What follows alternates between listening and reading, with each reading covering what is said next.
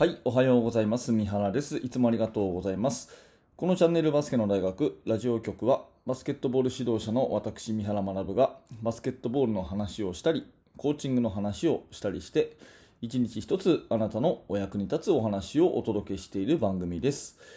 はい、今日は8月の30日月曜日になりましたね。皆様いかがお過ごしでしょうか？新しい週のね、えー始まり頑張っていきましょう。えー今日はですね、小学校、中学校のうちから絶対に練習すべきことということで、えーまあ、結論から言うとですね、1対1の逆をつく能力と。1対1の逆をつく能力だと私は思っています。えーこれはですね、メルマガの方に質問ありますかという、えコーナーがありまして、えーそのメルマガの読者さんからいただいた質問に回答したというところでこの話を、えーしていきたいと思います、えーこんなお便りをいただきました、えーはじめまして。私はアンダー12アンダー15の、えー練習に携わっているものです。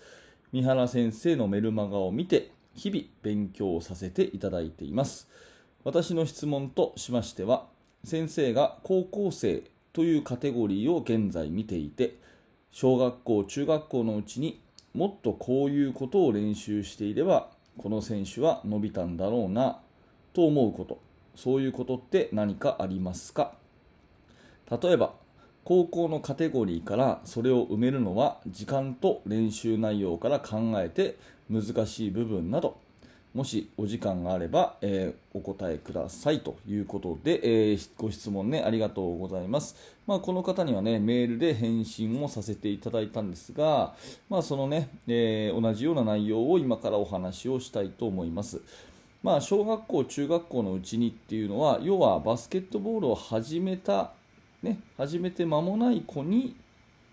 え教えるという意味とあとこう長くこう続けていく意味とあると思うんですけれども、まあ、初めてバスケットボールやる子がねずっとこうバスケットボール選手である上でずっと取り組むべきことっていうのはやっぱりそれはね1対1で逆をつくっていうことだと思うんですね。駆け引き、もうこれが全てじゃないかなっていうふうに思います、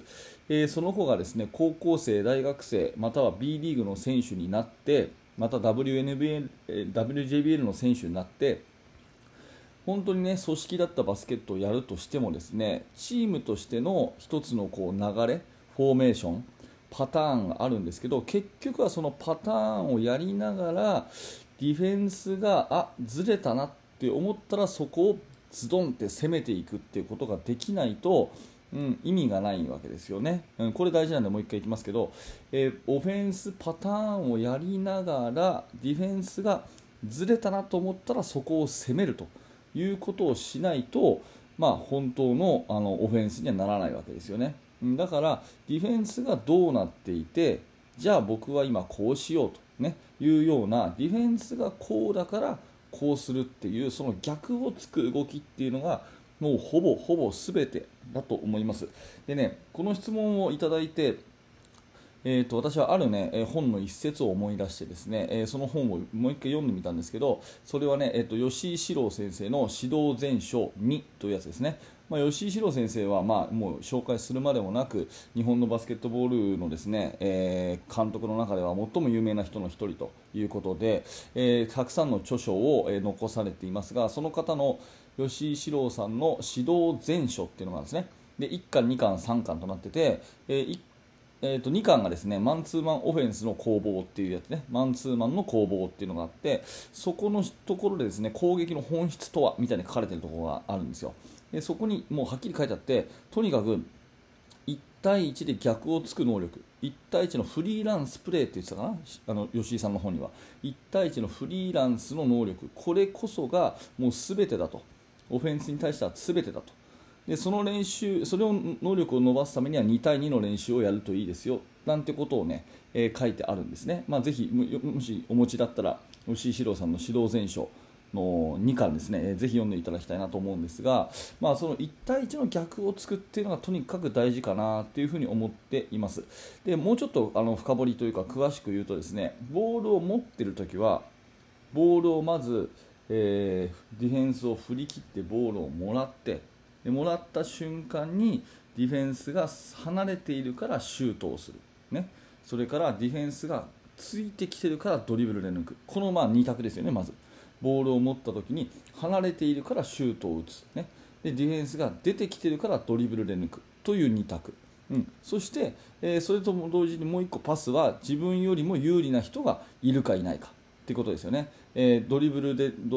レイアップシュート行こうとしたけれどもカバーが来たらカバーが来た人にパスをすると、まあ、要はボールを持つ1対1っていうのは、えー、ボールをもらって攻めてさばいて完了ということですね、えー、もう1回言いますね。1対1っていうのはボールをもらって攻めていってパスをさばいて1対1っていうのは初めて完了なのでもうここまで一括りに考えて練習していくということがすごく大事かなというふに思います。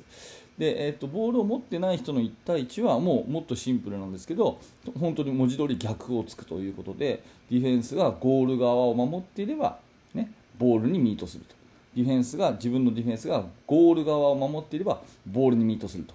ボール側を守っていればゴールに切れ込むというもうこの2択ですよね。自分のディフェンスがリングの方を守っていたらボールにミートする、ね、ボールの方を守っていたらリングに飛び込むという、まあ、この2択になると思います、まあ、こういったところをですね、えー、まあ、やっていくっていうことはすっごいすっごい大事かなっていうふに思います。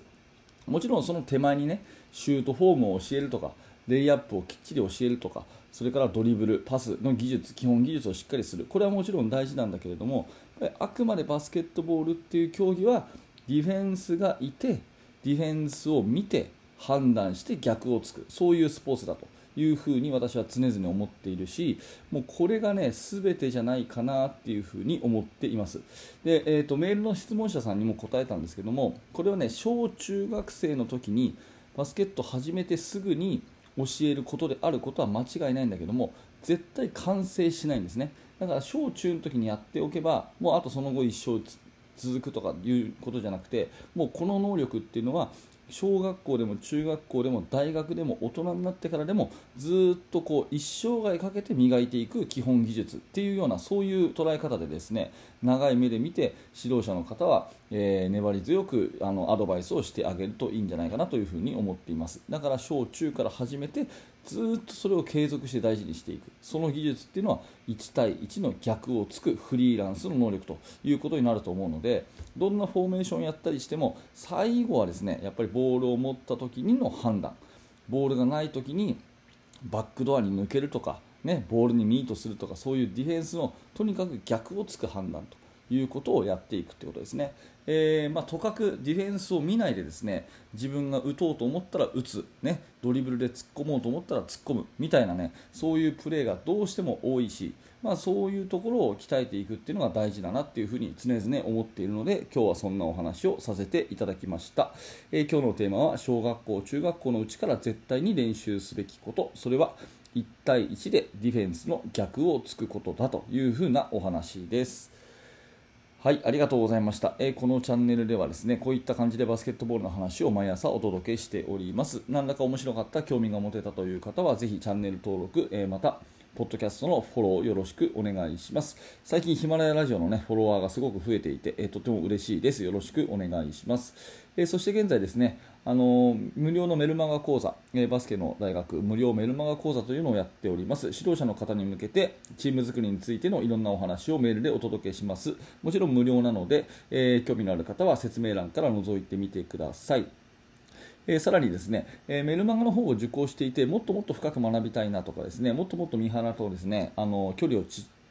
あの近くして、えーなんか思いついた時に質問をしたりとか、えー、私がですねどんな風なことを日頃やってるのかということをもっと知りたいという方はですね、えー、バスケの大学研究室というものがあります。こちら Facebook を使ったグループになってますので、えー、そちらも、え説明欄にリンク貼ってありますのでもし興味のある方は、えバスケの大学研究室覗いてみてください。はいありがとうございました。三原学でした。それではまた。